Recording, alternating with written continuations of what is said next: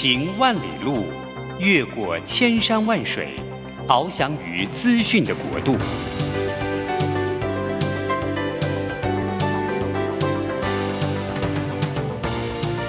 以全方位的视野，飞向更高更远的目标。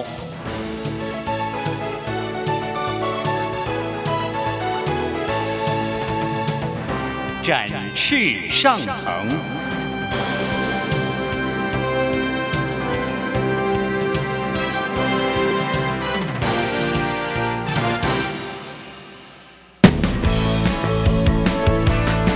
这充满挑战的商业环境中，唯有洞察人性需求，才能掌握市场趋势和议题。品牌行销，消费生活，让王福凯和您一起侃侃而谈。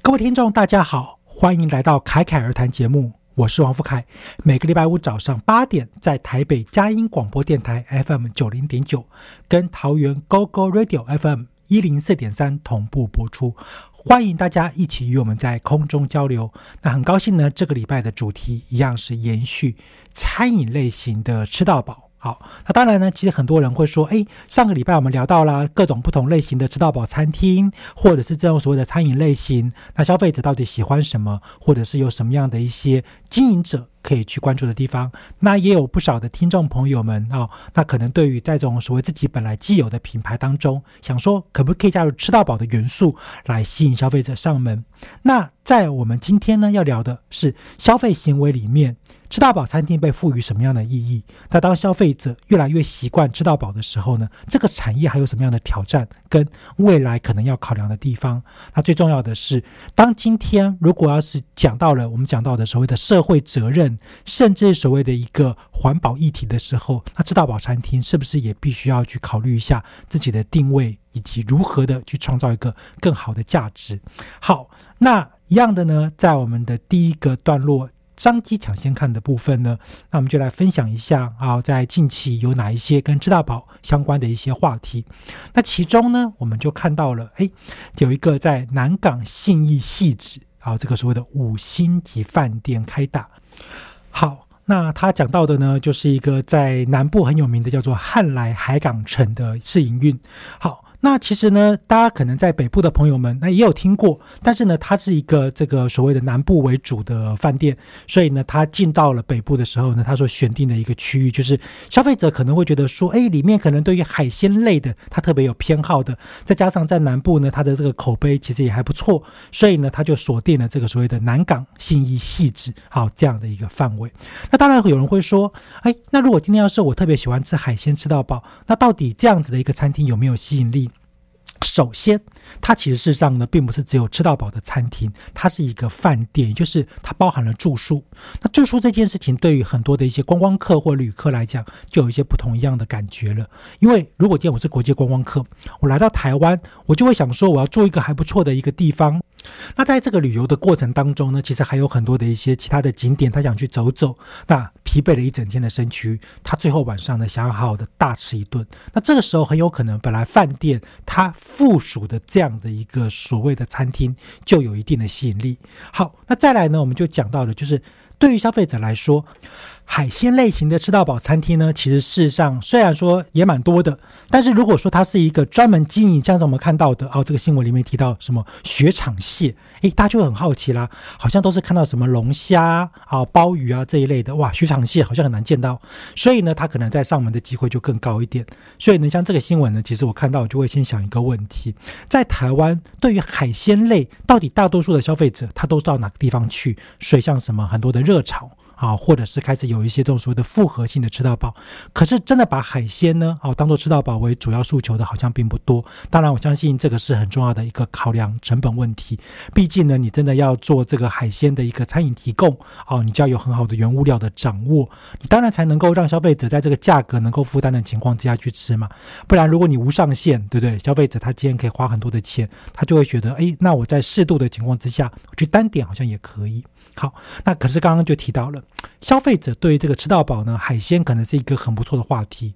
那如果是在高楼去吃吃到饱呢？所以呢，另外一个新闻就讲到了，好，这个享晚餐吃到饱，一个人破四千，好，全台最贵的把费，好，享 A 就定位秒杀。那其实这个新闻呢，我在看的时候，哎，我就会想到，其实以前有时候我们这个所谓的商务应酬啊，好，也会在一零一的楼上，好，就是我们讲到这个高楼层来用餐。那以前当然这种所谓的是套餐嘛，哈，就所谓的这种精致餐厅。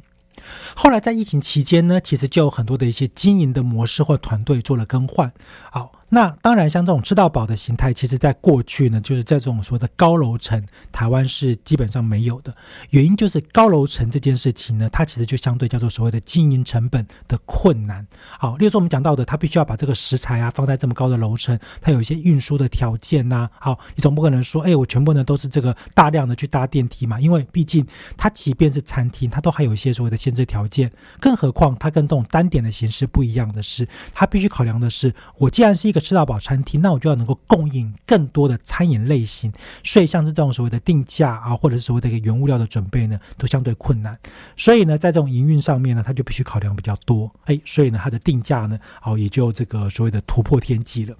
那不过呢，我看到这个新闻。同时，我也去看了很多的一些消费者的反应。好，那我相信我们的听众朋友们应该也对于就是你自己本身会不会想要去吃这件事情，心中会有一个自己的答案。像我就是诶，曾经有想订过，可是没订到位，因为。其实有不少人，他觉得我今天尝鲜是可以接受的。其实四千块钱不算便宜，但是呢，如果你说，哎，我今天是这个所谓的商务聚餐，大家一起到那个地方去，反正公司可能有补助嘛，甚至有可能这个消费能力比较好的消费族群，他也会觉得说，那我今天我去吃一顿四千块钱的大餐，那我顶多这个其他的一般的普通的餐点，我少吃一些，他就有可能会愿意选择。那再来就是。刚刚讲到的，在高楼层的稀缺性其实是不容易的，所以呢，像这个新闻出来了，很多的网友就留言就说他想吃啊，好，可是呢，荷包不允许。那有的是说，哎，我荷包也允许，可是我订不到。好，那这两个新闻呢，其实呢都对比了上个礼拜有一个很明显的差异，就是上个礼拜讲到了有一些所谓的创新性的餐饮的类型啊，或者一些比较平价的吃到饱。那今天呢，我们看到这样的一个话题呢，它其实比较针对的就是那种。比较单价高的，或者是就是食材成本也比较贵的。那当然，在末端的售价里面呢，消费者他今天去吃，真的不可能说，哎，我今天去吃一个四千块钱的吃到饱，所以我就开始去计算哈，有没有把肚子吃到撑到爆掉。那有可能里面有一些很昂贵的食材啊，就就是在这个地方才会有供应。那或者是说，哎，我真的很喜欢吃海鲜，那我又想吃很多种类的。那毕竟你如果去吃一些海鲜餐厅哦，随便的几道菜可能就好几千块钱。所以呢，哎，在这个吃到饱的情况之下，他也会觉得是可以得到满足的。那这时候呢，我们就要来对比了。好，一样的呢，在这个新闻里面就有一个是高雄的饭店二五八吃到饱，用餐先一小时。那我就特别去查了一下，我想说，这是一个很普通的餐厅吗？还是一个这个哎名不见经传的？其实蛮有趣的是，它这个这个餐厅呢，在当地还算是有名。好，那只是呢，他用了一个所谓的二五八的这个低价。好，再加上呢，用餐时间限一小时。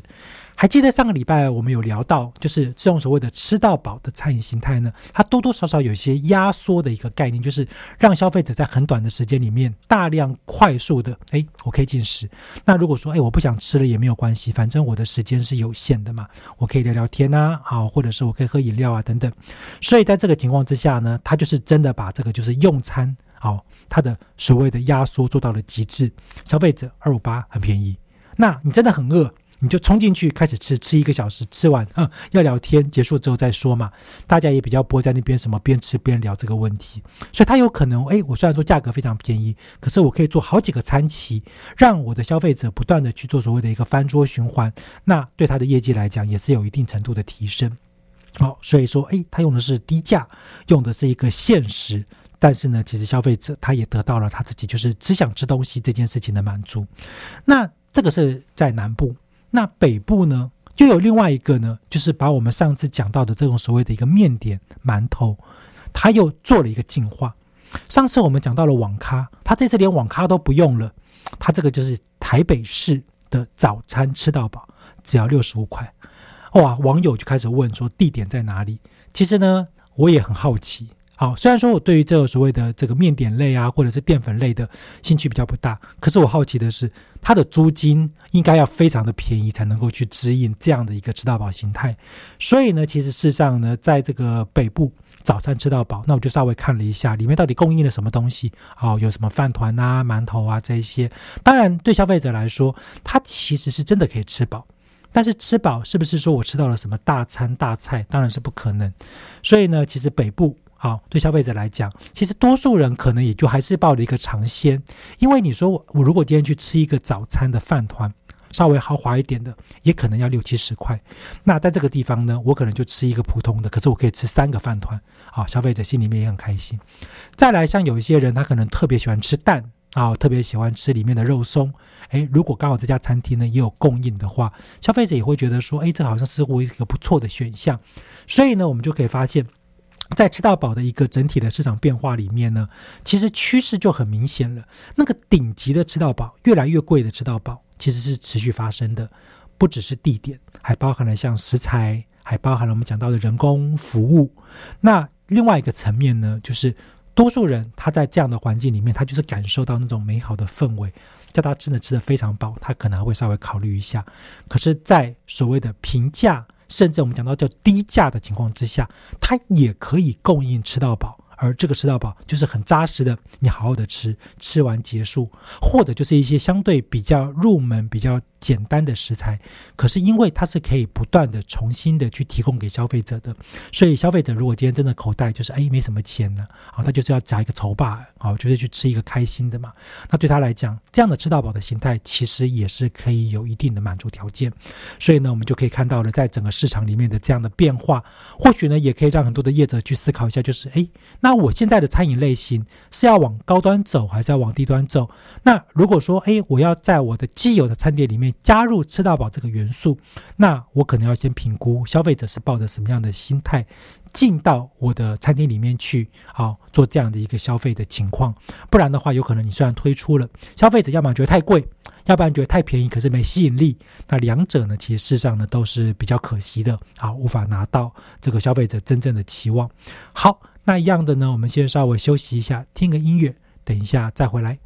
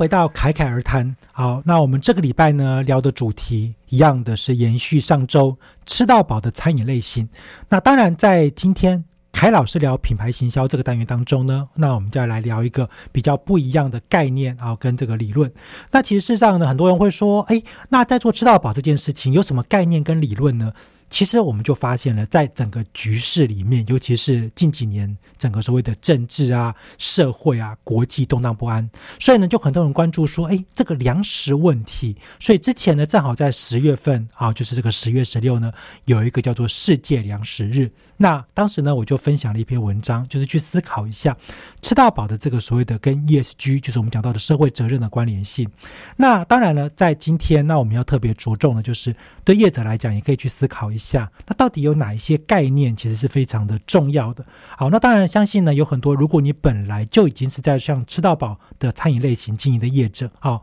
我们的听众朋友呢，应该已经去思考到了，是不是在未来也必须要去评估怎么样的去接轨。好，所谓的国际，甚至是像有些政府的规范，那尤其是很多的企业，它想要上市上柜。那这几年政府已经开始很明确的告知，你要上市上柜，你要把永续的概念给放进去。那从学理里面，永续其实有很多的一些所谓的指标要达成。那其中，我们从 ESG 的角度呢，就可以去思考一下，那到底在所谓的一个吃到饱的餐饮类型，如何的去填补？可能消费者认知里面，哎，你就没有把 ESG 给做好，但是我又可以去满足消费者在所谓的实际餐饮的服务提供。那首先呢，我们先聊到的就是到底剩食在台湾的这个问题到底有多严重？其实，如果是以行政院环保署来做的这个统计，其实在每年几乎都会有六十二万吨的食物。被丢掉，那当然这里面呢，并不是说哎，全部都是吃到饱造成的，这是不可能的嘛。大多数的它其实来自于什么？来天灾，好，农产品的过剩的去化，就是我们看到嘛，因为天灾啊，这个农产品不能使用了。但有的时候，这个天气实在太好了，结果农产品过剩了。好像只要每次过了中秋节呢，就会有一些新闻话题，就说哎，那个文旦跟柚子啊，哦，怎么？处理这个问题，因为毕竟你在中秋节前呢，其实你做了很多的一些这种所谓的相关的餐饮的推广，那尤其是我们讲到农产品的部分，所以呢天气好哇过剩，那天气不好呢，哎它就不能吃了，有没有泡水啦、坏掉啊、烂掉啊等等这些问题？所以呢，其实天灾跟这个农产品过剩呢，这两个常常是要么就是过。哦，要不然就是不急哈，这两个的问题。好，那再来呢，就是通路及餐饮业者啊未能贩售而导致的预期。其实一般我们有时候如果去一家餐厅。你看那个自助餐，它多多少少会剩下来一些。去那个面包店呢，你真的说晚上八点钟去，诶，它可能也多多少少会剩下来一些。所以呢，你就会看到了这种所谓的一个预期这件事情，它其实导致的结果。那当然有人会说，那我可不可以一开始呢，我就不要做这么多？其实从消费者的心态来说，这是一个矛盾。如果我到一家店里面去，晚上七点钟卖完了，我会干嘛？我可能会生气啊。我会想说，你营业到九点钟，可是如果说你到了九点，这个店家他能够刚好卖完的机会有多高？其实非常低嘛，所以他势必只有两个选择：一个提前把准备好的东西卖完，另外一个就是我让你到九点钟进到店里面去买，我都还可以买到有稍微选择的机会。那这个稍微选择，其实相对来讲，就是你必须要透过更多的生产及供应才能够去达成。好。那当然，其实呢，还有一些这个所谓的剩食呢，就是自己每个人家里面料理的时候造成的。那其实任何不论是在餐厅啊，或者是个人在家里面呢，他都可能会有一些剩食的问题。那只是说在家里面的剩食为什么比较特别的明显或严重？其实就想一个很现实的考量是，业者他今天买了这些食材，他当然希望做。最大程度的应用嘛，除非说你说啊，这个业者啊，这无止境的浪费啊，都会赚到钱，不然业者都会想说，哎，我怎么样的把这些什么边角料啊，啊，把这些食物啊，都能够尽量的在比较好的情况之下呢，把它变成了消费者的佳肴。可是呢，如果今天你说，哎，我们家里面常常会买了很多的食物，今天没吃，摆在冰箱，过一段时间了就不想吃了，那怎么办？摆着摆着可能发霉了，只好丢掉。但有可能它即便没有发霉，整个风味都改变了。你也不想吃，那这些都是变成了家庭当中比较明显造成的问题。那所以呢，其实这些以上啊，都是我们讲到的剩食的原因。那当然，对吃到饱餐厅来说，它就是把这些原因之外呢，哎，很明显的分成了两个，一个是对于在店家刚刚说过的，你必须要在这个餐期里面供应足够的餐点。让消费者可以去满足嘛？你说从早餐开始，哎，我们就可以稍微思考一下喽。早上如果说有一些什么青州小菜，哇，它可能放到中午了，味道其实还可以，只是凉掉了嘛，所以加热。可是呢，如果今天你说是什么海鲜，我中午的时候呢，把海鲜很多摆在这个所谓的台子上，消费者可能当下没有吃，所以我可能晚一点把它煮成味增汤也没有问题。可是到了晚上，我的生鱼片我势必还是要供应到一个时间。结果这个时间到了，消费者去拿，还没了。消费者可能会觉得不开心，但是你又要足够的量让消费者可以取用的时候，他可能也会有剩食的问题。好，所以这个呢，可能是店家他其中一个比较为难的地方。但是呢，这几年其实有很多的一些这个所谓的机构，我们看到所谓肉食团体啊，或者一些所谓的这个餐饮啊，尤其是业者对于自己自身的这种所谓的食材的再利用，他其实都做了一些比较好的规划。像之前我就有曾经听过业者就说，他其实会把他的餐期可能最最后取餐定在八点，它可以让消费者在店里面吃到九点。那八点到九点这个期间呢，消费者真的还是很想吃，怎么办？诶，你可以透过点单的方式。那点单业者就可以依照现有的消费者的需求呢来做出餐，而不是全面性的把它摆在台子上面让消费者自取。好。那另外呢，就是它比较针对的，哦，就是例如说，哎，我事前先定位啊，我到底有多少组的消费者，那他就可以先就这个所谓的消费者的需求呢，来掌握它的整体性的备料。那最后呢，也是最重要的，从节庆行销到所谓的淡旺季，业者他其实他就可以开始去掌握用大数据的方式来判断，哎，我可能在这个期间里面呢，消费者他的需求性是比较大的，那我在事前在做所谓的一个餐饮。的准备或者是原物料的采购的时候呢，我都可以比较好的去做控制。那当然，甚至鼓励消费者嘛，诶，今天我在节庆的时候我来多吃。那不是节庆的时候呢，它可能是一个淡季，但是我毕竟还是要买这么多的一些食材，因为有很多的一些所谓的吃到饱餐厅，它跟所谓的供应商之间是有所谓的一个契约合作的。那这个概念很简单嘛，今天我需要青菜。那如果今天你是供应商，哎，我有的时候呢，我就卖给你；没有的时候就不卖。业者可能会很害怕，他会担心，哎，那如果我缺了，消费者会生气。所以这个时候呢，他就去签一个契约合作，在价格上面是固定的，你很多我也跟你买，你很少我也跟你买。那当然，你真的没有了，我也没办法。哈，所以这个时候呢，它就可以比较稳定的去供应。但是透过大数据的情况之下呢，它就比较能够去掌握。所以呢，当然就吃到饱餐厅来说，它开始做了很多的动作，尽量避免所谓的一个剩食跟浪费。可是消费者就不同了。其实我们在这几年观察当中，有些消费者其实真的是非常的微妙。消费者确实吃到饱。就如同上个礼拜我们提到的嘛，它会呈现出一种快乐的、兴奋的氛围。这种氛围有好也有不好。好的是什么？消费者会特别喜欢来这种地方。哇，一看到这百道菜，有没有兴奋的？但如果今天百道菜，他每个都只吃一口，那是不是代表他每一次那个盘子里面都会剩下一堆？所以呢，我就稍微的分析了一下，这种吃到饱形态的餐饮，大概会碰到五个消费者本身会产生的问题。第一个呢，叫做为了吃回本而拿超出常态需求的餐饮，像我们去拿生鱼片，其实说真的啦，这个心态就很有趣。我们去一家餐厅去吃饭，那个生鱼片一盘六片，可能卖你两百块，你觉得哇好贵哦，好珍惜哦。但结果你去吃到饱餐厅的时候呢，因为你已经付了一个定额了，所以你看到那个生鱼片，你就会拿十片，拿十五片，但实际上你吃了几片？你可能只有吃个两片或三片，剩下的可能就变成浪费了。但是你在拿的时候，你会觉得说：“哇，我好开心！”哈，这个有时候是一个很大的问题导致的所谓的一个刻意吃回本。那当然你说：“哎，我真的把它吃完了，可不可以？”可以啊，但就怕的是吃不完。所以呢，第二个就是因为不合口味，但又想要尝鲜的预期心态。那这个预期呢，或者是所谓的期待呢，它其实，在吃到饱餐厅里面就是一个很重要的核心了。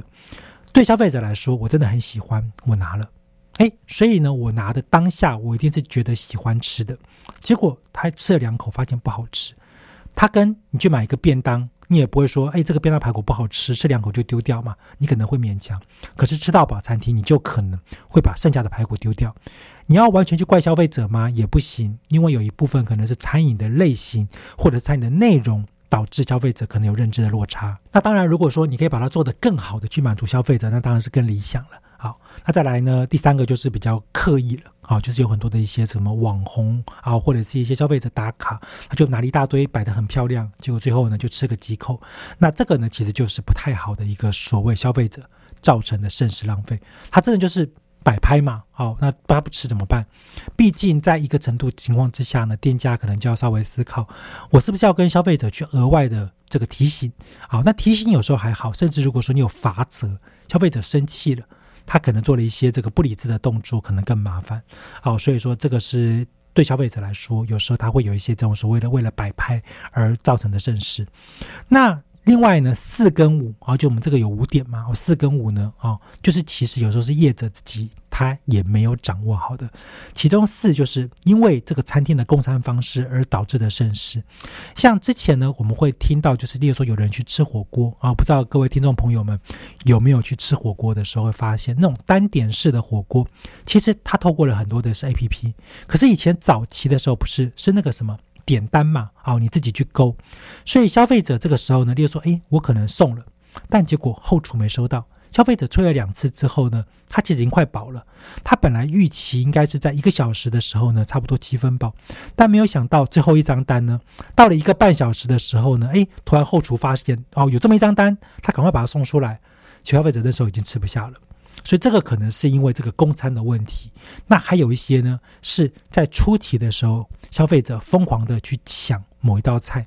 就这道菜呢，消费者他吃了之后，他觉得说嗯还不错，结果后厨可能会觉得说，哎，那代表说消费者他应该是喜欢嘛，那我是不是应该继续供应呢？好，结果等到他继续供应的时候，消费者就兴趣不大了，好，所以这个时候可能是因为这个餐厅供餐的方式而导致的盛世。那最后一个呢，就是。餐饮的品质确实有落差而导致的。好，那之前呢，其实有发生过，例如说什么牛排啊，因为煎的太老啊，或者是有一些是在保存的状况之下呢，其实保存的不是很好，结果消费者吃了之后觉得这个什么口味，而且有点酸酸的啊，或者是味道有些变质。那这个之前呢，其实在我们看到的什么，不论是火锅啊，或者是烧烤，其实都有类似的事件发生。所以你说消费者他真的要把它吞下去呢，他也不愿意。那对店家来讲，他其实也如果真的发现了有这样的状况，他赶快去处理，可能可以降低或减少剩食。但如果他没有发现，最后呢，诶，结果发现怎么今天这个厨余剩这么多啊？那其实也是一种浪费。那其实，在这个理论的概念当中呢，就可以发现，消费者有这么多的一些问题，有可能是店家造成的，当然有很高一个比例是消费者自己本身的一些心态。那如果今天要去因应。这样的一个所谓的问题的解决，那它不但是从一个所谓的商机的角度来思考，那它同时其实也是另外一个，例如说维持所谓的一个企业品牌形象，或者是创造社会价值的需求。好，所以呢，其实这边我就稍微分享一下，那我们就可以看到了，对于消费者来说，其实如果今天你是一个所谓比较高单价的吃到饱，那高单价消费者的心态就是这个食材一定很好。所以呢，如果今天这个食材真的很好，它又能够让消费者尽量减少浪费，其实事实上很多的业者他应该稍微评估，就是我在现有的提供餐饮的对象是不是特别容易浪费。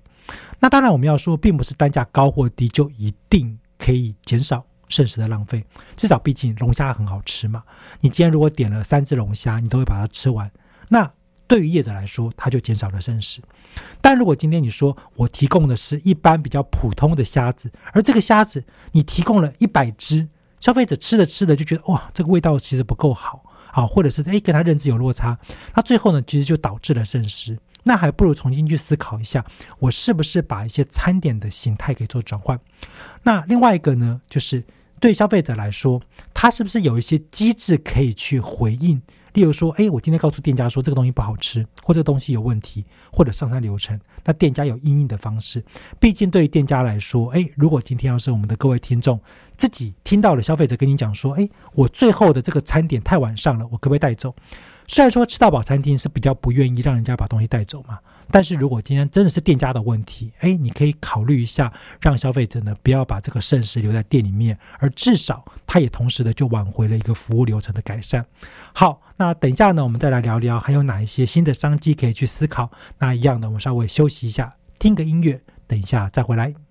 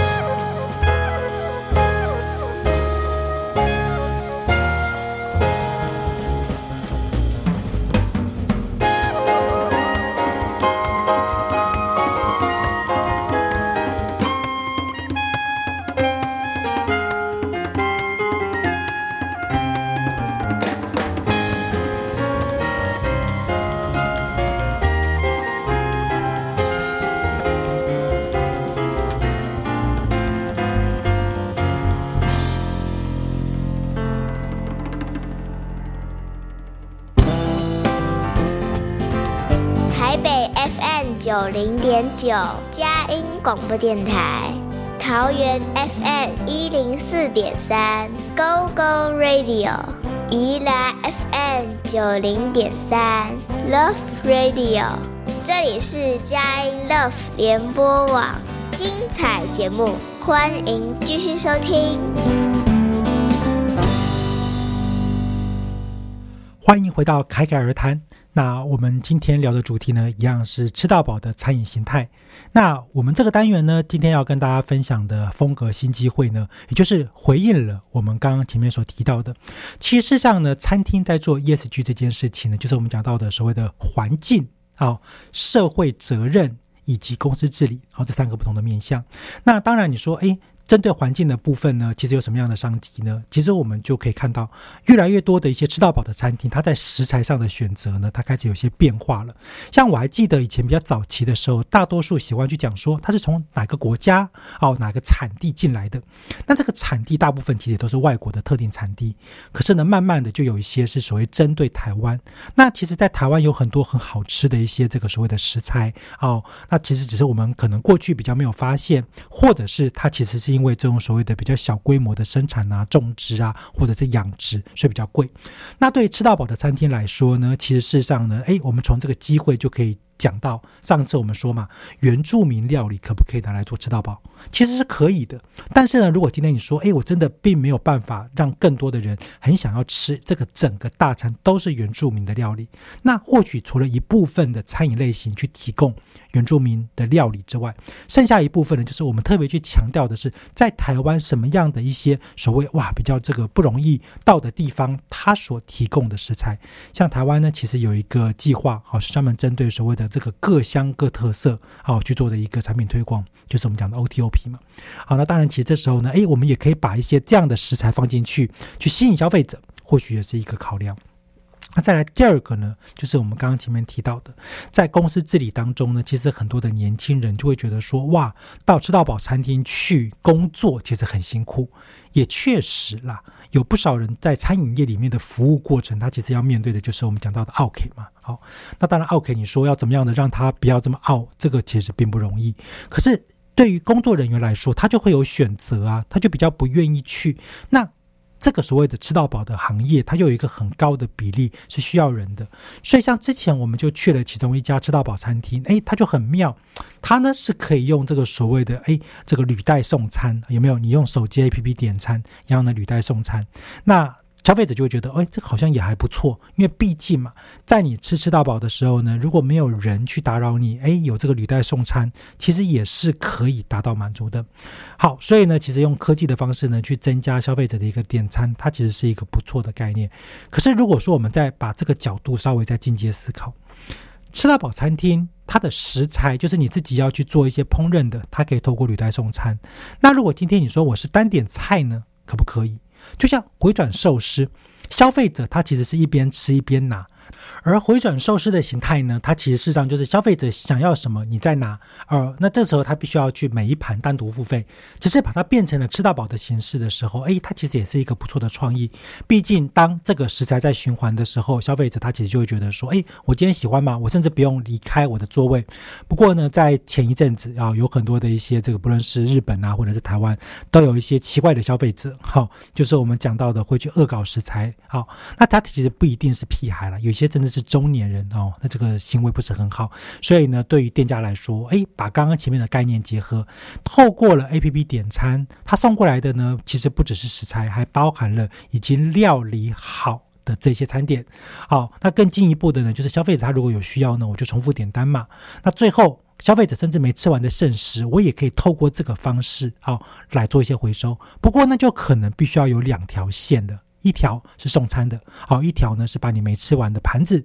里面的食物呢放在这个履带上面。哎，当然你也可以说我在座位被开一个口啊，消费者呢没吃完的呢我就把它给倒进去。那接下来呢，可能店家在做集中处理，只是会不会导致有一些更奇怪的消费者有没有？就是吃两口就丢掉，吃两口就丢掉，就如同我们刚刚前面说到的，导致更多的剩食问题。哦，这个就是必须要评估的。好，那再来呢，其实还有一个商机，就是我们自己观察，现在也不多业者有做的，就是。在我们除了看到之后是高楼层，或者是这样的一个所谓的特定食材的吃到饱之外，诶，结合到了这个 ESG 的概念，就是是不是能够让消费者感受到这个所谓的一个不同议题的社会氛围？其实有时候呢，我们就会发现说，消费者他对于这个食材的珍惜，他其实是需要被教育的。例如，其实如果我们去一家餐厅，前面有个电视，它里面播放的就是这个食材怎么来的。哇，它的料理的过程，甚至是它是一个多么珍惜不容易的环境里面，它特别挑选的一个好的准备给消费者的内容，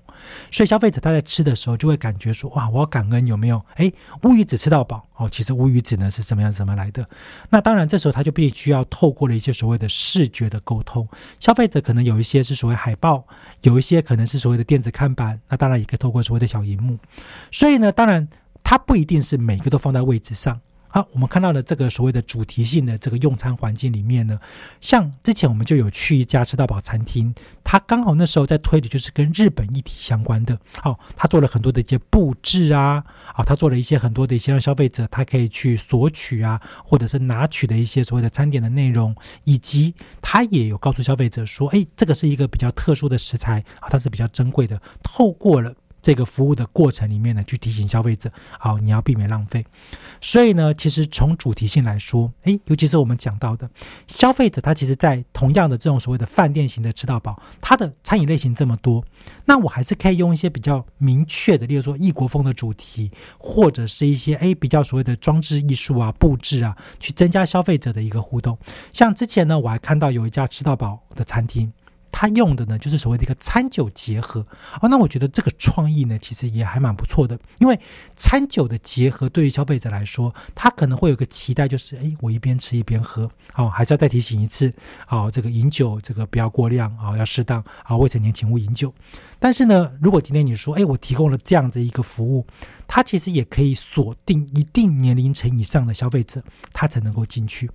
其实我们这几年就可以看到了，有很多的一些家庭，虽然说因为少子化嘛，所以大家生的少，但是还是有不少消费者，他努力的啊，这个为国争光啊，然后继续的去生他的这个优秀的第二代啊、第三代啊，但是。对餐厅来说，它会不会导致一些用餐环境的影响跟变化呢？所以业者他也可以从这个角度呢去稍微想一想。好，所以我相信呢，我们今天的听众朋友们，诶，如果是亲子餐厅，或许亲子餐厅可能从来没有想过说我可以用一个收费的方式去进行吃到饱，但也有可能其实你已经在做了。但是如何设计的能够让这个亲子餐厅它是能够在主题性上面呢更有吸引力的，再加上这种吃到饱的形态去提高。你的一个客单价，最后呢，在获利上面呢，做了一个很好的掌握，而降低或减少最后的食物的浪费。好，那当然了，你说除了亲子餐厅之外呢，诶，我们也看到了像什么露营啊，或者是一些这种所谓比较特定的这种户外活动，它也都开始有提供了所谓的吃到饱的服务。像有一次呢，呢，我们就可以看到有一个露营场，它这个一晚呢，哦，也是要这个一两万一丈的。它呢就有个所谓的这个烤肉吃到饱的服务，那大家就会说烤肉吃到饱，哎，没有什么了不起啊。可是它又结合了我们讲到的，哎，有这个歌手的演唱，虽然说不是那种什么大咖知名的，但是哎，这个音乐氛围，再加上呢，你饿嘛，你就多吃嘛。那这个吃到饱的服务呢，它是要额外付费的，就是你有一个基本的晚餐。哎，结果就发现了，其实很多的业者他在思考这件事情的时候呢，他的判断就是要不要付费，是怕消费者跑掉。消费者不一样，消费者他其实关注的是你原来的这个套餐跟你的吃到饱之间的价差有多少。如果你本来晚餐你在这个地方吃，你就要八百块，消费者一开始他就知道嘛，所以他如果晚上除非真的要跑得大老远，不然像露营都会想说，哎，我顺便就在这边吃比较方便。但是如果说你只是再加一点金额，消费者就可以吃到饱，他其实不一定呢会真的无止境的吃，但他会觉得心理层面当中会比较开心。毕竟像饮料，他可能多喝两杯，烤肉多吃个两片。但是当你的金额是消费者可负担的时候呢，它的加购的几率其实就大幅度提高。那业者就可以稍微思考一下，我其实可能只是让消费者多花五十块、一百块，那他就愿意。以这个金额呢去购买你的吃到饱，其实你本来的套餐，你为了要去满足消费者，其实你也花了不少心力。那其实，在吃到饱的情况之下，它反而可能更可以满足消费者的需求。那何乐而不为呢？啊，或许呢可以从这些角度呢去思考一下，如何创造一个新的商机。好，一样呢，我们稍微的休息一下，听个音乐，等一下再回来。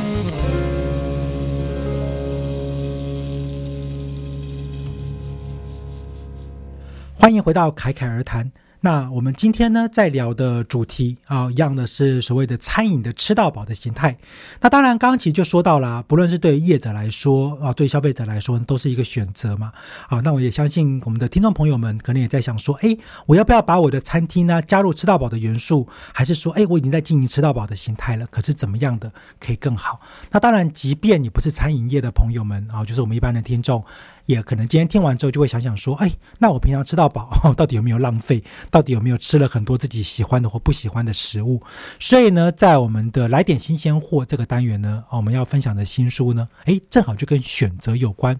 那它的书名呢叫做《选择经济学：如何做对决策，让人生更富足、幸福、美好》。好，那这本书呢，其实事实上呢是这个翻译书，然后它的作者呢，那它的作者呢是埃里克。安格纳哦，是这个天下文化远见集团出版的。哦，那它是这个。卓妙容易，好，那这本书其实我在看的时候呢，觉得它其实非常的有趣，是因为在经济学里面，就是选择这件事情，它其实是一个非常重要的课题，就跟我们去吃吃到饱餐厅，到底要这么多的餐饮里面要去选哪一道菜？好，毕竟呢，吃到饱它是可以都选嘛，好，但是你的肚子是有限的，所以呢，在这本书里面，我在看的时候呢，诶，我就对几个主题其实很感兴趣。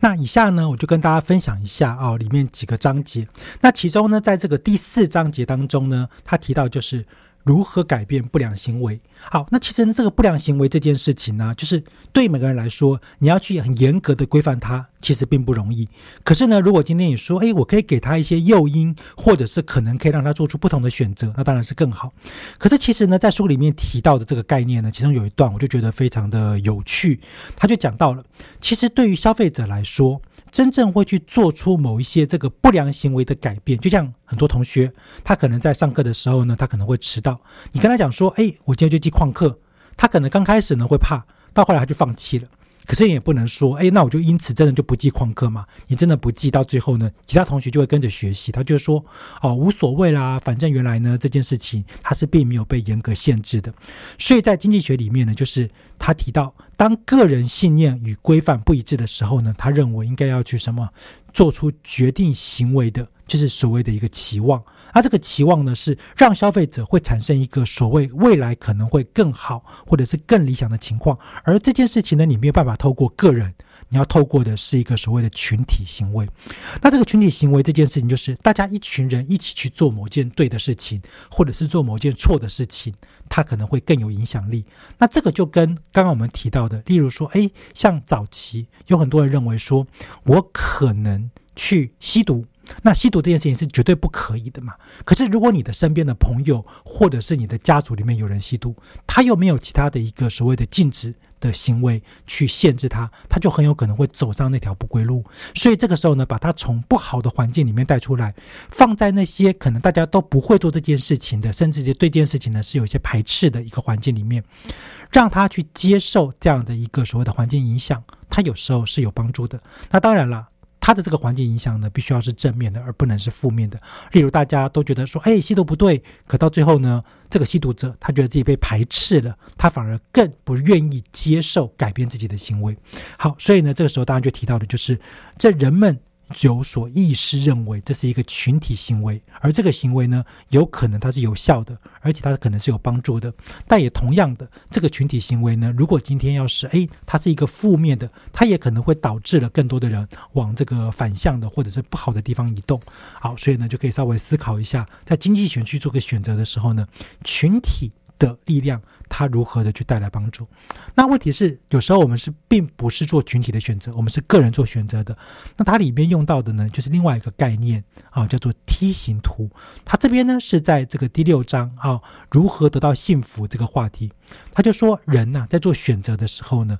都很困难。你要如何的选对的，但你又担心自己可能选到错的啊，就是诶，我选了这个呢，它可能是好，可是没选的那个会不会其实更好？不知道，所以这个时候呢，它其实用的是所谓的一个梯形图。那这个梯形图就是我一开始的时候呢，我就先开始先把优点跟缺点做这个选择的好与不好的呢，分别写在这个栏位的两边。那写完之后呢，我们再稍微去做一个所谓的加权比重。例如像有人说，我今天去吃吃到饱，到底吃多少才算饱？所以说，哎，你就可以开始先列一下啦，在吃到饱的这个所谓的好的地方啊，啊，或者是去吃那边吃太多不好的地方。最后呢，其中有一个很重要的关键，就是，哎，我去吃吃到饱的真正的核心的目的是为了跟我的家人一起相处，欢乐美好时光。所以这个时候呢，这个加权的比重可能说不定就占了比刚刚前面的到底要吃多饱。还要更重要。那当如果你判断就是，哎，我跟家人一起去吃吃到饱这件事情，它确实可以带来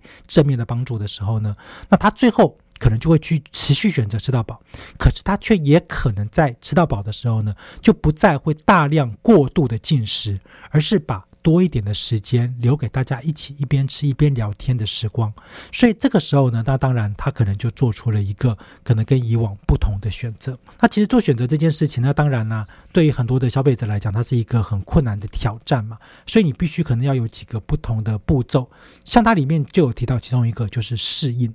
什么是适应呢？就是很多人其实通常在做出选择之后呢，他在还没有适应，他就觉得，哎，我选择是不对的。就像我们刚刚前面提到的，今天有些人他因为过去的习惯，就是我每次去拿吃到饱呢，我就喜欢把盘子装满，但其实对身体并不好。所以呢，当如果今天对于业者来讲，我要如何的去让消费者，哎，可以有一些不同的变化。第一个，我把盘子缩小，让消费者去适应，就是这个盘子就这么大嘛。你可以装满的东西就这么多，哎，盘子变小了，是不是有可能会减少食物的浪费？那另外一个层面是什么？另外一个层面就是让消费者可能可以去思考一下，哎，我的桌子就这么大嘛？那这本书呢就提到了很多运用经济学的概念呢来做选择。好，那如果有兴趣的听众朋友的话，也可以去网络上面啊找找看。那也很欢迎大家在我们的 FB 开凯而谈，好，继续呢保持交流。那我是王富凯。感谢大家的收听，我们下集再会。